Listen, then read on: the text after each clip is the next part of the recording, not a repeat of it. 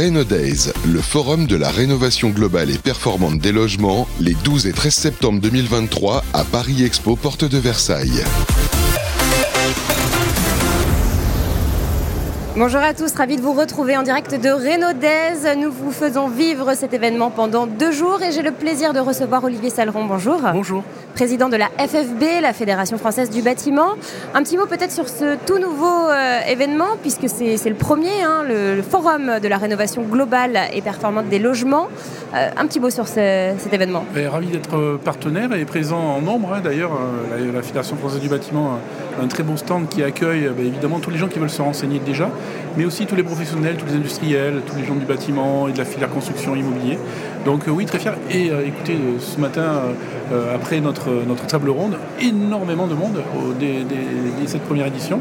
Donc oui, euh, assez satisfait parce que oui, euh, le bâtiment et la rénovation énergétique est au cœur de tout aujourd'hui, on le sait bien. C'est vrai que euh, les objectifs, en tout cas, des visiteurs ont été dépassés, puisque euh, à la base, euh, ils s'étaient fixés à 6000 visiteurs et puis il y a eu 8000 inscrits. Donc voilà, ça explique pourquoi, pourquoi il y a beaucoup de monde. Un grand intérêt de la part des professionnels du secteur pour, pour cet enjeu, justement, ce grand chantier Oui, on voit la mobilisation. La mobilisation, je le disais, des, des constructeurs de matériaux, des industriels spécifiques, bâtiments immobiliers et tout ce qui est construction. et nous aussi, donc, nous, les, entrepreneurs artisans, on est là, on, on est là en masse. Euh, on le voit bien, hein, ce succès-là, je disais que le bâtiment est au cœur de tout, la rénovation est dans tous les esprits. Oui, euh, les climato-sceptiques dans la filière construction n'existent plus. Il y en a encore, c'est ce que j'allais dire. Non, non, non, n'existe plus. Bon, allez, on subit tous, tous les affres du, temps, les frimas de l'hiver et, le trop chaud de l'été. Euh, donc aujourd'hui, on est là. Voilà, nos concitoyens ont pris conscience de tout ça. Donc ce que je dis, oui, la rénovation énergétique, le bâtiment, le mieux vivre, loger dans un logement abordable. Pour gagner du pouvoir d'achat, eh tous nos concitoyens euh, sont mobilisés là-dessus. Et tant mieux, tant mieux pour nous, notre secteur, bien évidemment. Mais aussi, euh, comme on le disait tout à l'heure en table ronde, c'est surtout un fait sociétal, social, sociétal, qu'il ne faut pas négliger par le gouvernement. Et euh, avec une stabilité de mesure, avec un plan, nous demandons une planification la rénovation énergétique qui soit pérenne dans le temps, avec des moyens, parce que c'est aussi politique. Hein. C'est un choix gouvernemental hein, d'aller vers la transition zéro carbone. Et nous, nous sommes prêts. Nous, en tout cas, nous nous préparons, nous mobilisons, nous, nous employons 120 000 salariés de plus en, moins de deux ans, euh, en expertise, des formations euh, régionales, locales, sur les matériaux aujourd'hui biosourcés, sur cette technologie. Ah, J'en dirais quoi Et j'ai pas oublié le numérique, vous imaginez, tout ce qui est capteur, tout ce qui est numérique, on le voit aujourd'hui avec tous nos industriels présents autour de nous. Euh, oui, là-dessus, on est plus que motivé.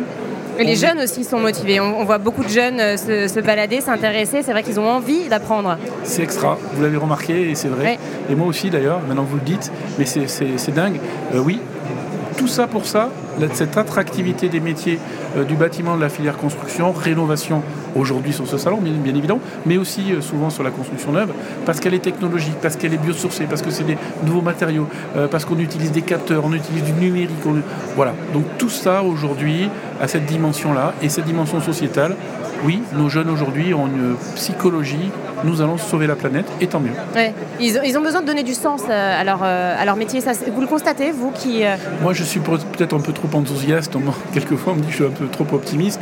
Mais quand je vois ça, je, vois en face de nous quelque chose qui est, qui est énorme, qui s'ouvre beaucoup. À la fois sur la rénovation donc, énergétique dont on parle, par geste qui permet, je disais tout à l'heure à, la, ministre Pannier-Runacher, de gagner tout de suite des, pourcentages sur la décarbonation, puisqu'on utilise moins de moyens de production. Hein. Voilà, donc on, on nous l'a demandé l'année dernière avec cette fameuse sobriété énergétique. On l'a fait. D'ailleurs, la preuve, on a gagné plus de 15% de consommation. Tant mieux. C'est parce que ça a été des gestes rapides et simples. Maintenant, oui, ce salon est fait pour aller vers la rénovation globale. Eh bien, il faudra mettre des moyens ben oui, son nom est trébuchant, le nerf de la guerre. Hein. Bien sûr. Euh, c'est du pécuniaire, hein, donc le gouvernement le sait. Il a mis 2 euh, milliards de plus sur ma prime rénov, tant mmh. mieux. Hein, mais il faut que ça. C'est une bonne chose. Est-ce que c'est pas suffisant selon vous, 2 milliards? Ben, Aujourd'hui, c'est suffisant euh, l'année prochaine. Nous, ce qu'on demande, c'est un milliard d'euros de plus par an. Chaque année, oui. C'est de l'investissement ce n'est pas de la dépense, c'est de l'investissement pour ne plus consommer d'énergie fossile, c'est de l'investissement pour redonner du pouvoir d'achat à nos concitoyens, dont les plus modestes. Hein. Mm. Je parle aussi du logement social, qui s'en sort d'ailleurs plutôt bien au niveau rénovation énergétique globale, hein, euh, parce qu'ils ont un, seul maître d'ouvrage, donc ça va vite, les, chantiers se font. Et puis compter sur les entreprises, parce que j'entendais parler de matière grise, il y a beaucoup de matière grise dans les entreprises, que ce soit les artisans, les PME, les TPE, les ETI, mais aussi, il faut le savoir, pour massifier la rénovation énergétique, eh bien, nous avons besoin des plus gros d'entre nous, c'est-à-dire aussi des, PME, des ETI, des nos grosses entreprises qui aujourd'hui se sont mis aussi, ont pris ce virage de la transition énergétique. Et quand il faut rénover 4000 logements euh, sur la barre de quelle commune en région parisienne ou ailleurs, eh bien euh, oui, c'est une grosse entreprise qui doit s'y mettre pour être performante avec des bureaux d'études, des expertises, des ingénieurs, etc. Et là-dessus, je crois qu'il faut, voilà, il faut vraiment compter tout le monde et pas avoir un, discours un, un petit peu obtus et réducteur. Euh, oui, c'est les artisans qui travaillent beaucoup, euh, dont moi d'ailleurs, dans nos entreprises d'Ordogne rurales. Mais oui, il faut compter sur tout le monde, tout type d'entreprise, sinon on n'y arrivera pas. Hmm. Alors vous êtes un, éternel optimiste, mais c'est vrai que là vous, parliez des aides mises en place par le gouvernement, ma prime rénov, c'est vrai que France Rénov a été lancée. en revanche, là, on, commence à entendre que les banques ne jouent plus le jeu pour le reste à charge derrière, hein, parce qu'il y a un reste à charge, euh, et que ça bloque certains projets. Est-ce que vous commencez à, constater c'est le, nerf de la guerre, c'est le reste à charge pour les Français, maintenant moyen, hein, mais aussi modeste et très modeste. Donc quand on a quelques milliers d'euros à donner, euh, alors effectivement, une rénovation énergétique globale, ça peut coûter en moyenne 40 000, eh bien c'est quand même trop, parce qu'on ne peut pas. Euh, Encore plus en cette période inflationniste. Quelques, quelques centaines d'euros, etc. Après, sur le sujet que vous, venez de parler, c'est-à-dire euh, la restriction bancaire, oui, la restriction bancaire, on, la voit dans le neuf, avec le Haut Conseil à la stabilité financière qui bride, mmh. hein, qui donne des, des codes, mais surtout des réglementations euh, beaucoup plus euh, strictes qu'il y a encore deux ans, qu'il y a encore un an et demi. Mm. Donc, euh, avec, et il ne faut pas se le cacher, beaucoup d'industriels sont là aujourd'hui, de distributeurs, la hausse des matériaux. Oui, la hausse des matériaux. À cause de quoi? De la guerre en Ukraine Alors d'abord, d'abord le dérèglement total de l'économie après le Covid. Hein, les confinements qui ont entré une ah ben, La hausse des matériaux, c'est pas la guerre en Ukraine. Ça a commencé avec les confinements. C'était en janvier 2021 déjà hein, qu'on a vu ces hausses extraordinairement... Et ces délais d'approvisionnement aussi qui se sont rallongés. Bien sûr, et ça a été surenchéri par la guerre en Ukraine, dont l'énergie aussi, euh, mais aussi les taux d'intérêt, etc. Donc oui, beaucoup de ménages euh, très modestes, modestes, mais le pire aujourd'hui, j'allais dire, c'est déjà pire, hein, c'est déjà, déjà, catastrophique, mais le pire, c'est les Français moyens qui, avec des, des revenus, allez, on va dire, corrects, qui étaient jugés corrects il y a encore 3-4 ans, aujourd'hui n'ont plus l'accès au crédit, non seulement pour avoir un logement neuf, une maison individuelle neuve ou un logement euh, collectif neuf, mais aussi, oui, sur un prêt. Alors, c'est pour ça que ces éco-prêts sont, tellement importants et qu'il ne faut pas que les, banques rechignent. En tout cas, je, je, malheureusement, j'ai pas trop vu d'instituts bancaires qui font la publicité. Qui jouent le jeu en tout cas. Ces échos prêts, voilà. Je dirais pas jusque-là, parce que c'est des partenaires, ça reste des partenaires, et il faut. Moi, je les rencontre souvent, je rencontre souvent la présidente euh, de, la, de la FBF, des banques françaises, et donc je lui dis, elle est, dans, elle est consciente, ils sont tenus par ces obligations, mais je crois que voilà, il va falloir desserrer un petit peu la bride pour donner euh, un peu plus de pouvoir d'emprunter Après, les banques ont aussi leur coût de refinancement derrière, et c'est vrai qu'elles ont déjà réduit leur marge, et il y a ça aussi. Oui, bon, voilà, à, toute crise, euh, mm. euh, chacun en prend un peu pour sa part. Euh, je crois qu'il y a 15 ans, quand il y a eu, c'est pas très loin, 15 ans, quand il y a eu la crise, crise des banques, je pense que l'ensemble de la population française a joué le jeu. Ben, aujourd'hui, on a besoin de la banque parce que le crédit, c'est la vie. Hein. si on ne fait pas de crédit, eh bien, voilà. Vrai. Et encore plus pour les primo-accédants. Exactement. Un petit mot peut-être sur votre conférence de presse qui a lieu demain matin. Et je crois que ça va être assez, assez intense. Écoutez, intense, j'en sais rien, mais toujours un discours de vérité, la Fédération française du bâtiment. Et on, vous aime pour ça, hein. c'est vrai que vous avez toujours un discours de vérité. Quand elle dit des choses, euh, ça se produit euh, euh, quelques mois après ou quelques années, sauf s'il y a des mesures qui sont prises entre temps. Et qui sont prises entre temps, et c'est ce que nous demandons.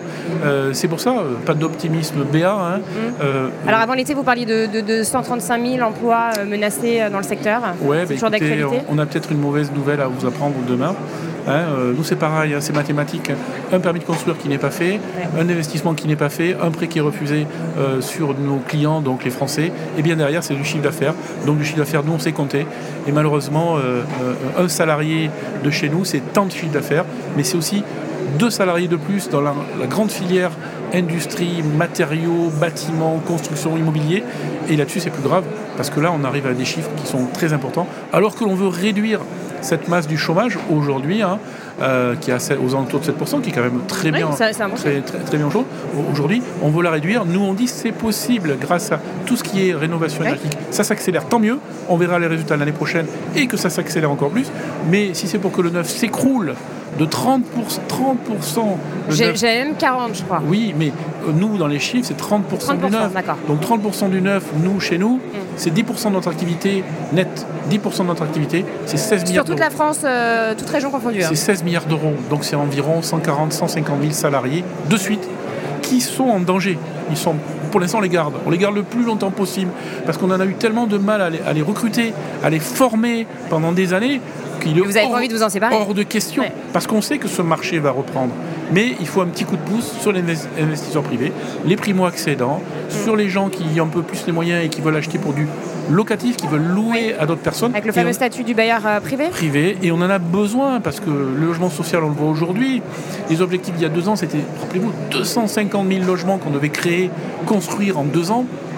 Euh, on va atterrir à 150, 160. Donc c'est une catastrophe. Mm. Donc que j'ai dit tout à l'heure en table ronde, il y en a marre des incantations, il y en a marre des chiffres, il y en a marre des réunions, des colloques, des comités, des ceci, des cela. Maintenant, il faut agir. Des comités nationaux, refondation, logement. On pensait que c'était le grand soir.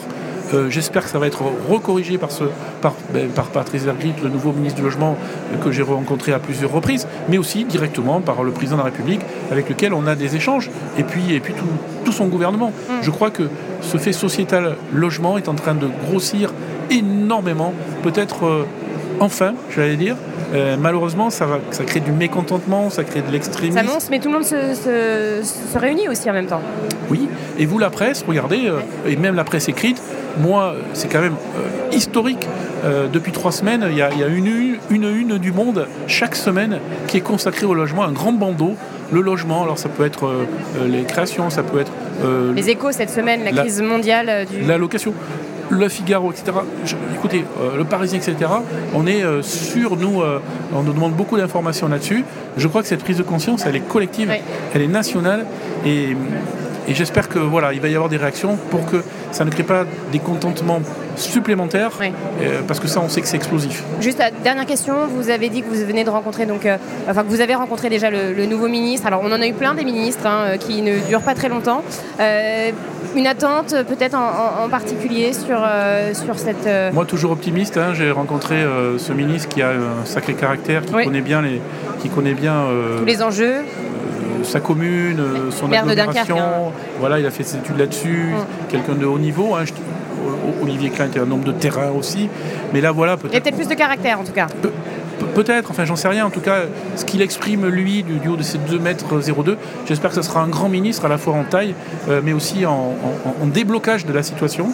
Euh, parce qu'il ne faudrait pas qu'il soit le pire ministre du logement avec une construction, attention, de logements neufs qui, nous, selon nos prévisions, en 2024, va passer largement en dessous de la barre des 300 000 logements neufs si rien n'est fait, ce qui serait catastrophique. On serait quasiment à 50% de décapacité des fameux 500 000 logements à créer chaque année. Donc oui, bien sûr, on compte sur lui. Maintenant, je crois que c'est l'ensemble d'un gouvernement, Madame la Première ministre, voilà, que l'on rencontre régulièrement, euh, du Premier ministre jusqu'au ministre du Logement et le ministre, évidemment, qui tient les cordons de la bourse, Bruno Le Maire. Je crois que cette prise de conscience, elle n'est pas que budgétaire. Certains se gargarisent. Oui, on a fait 2 euh, milliards d'économies euh, sur le logement.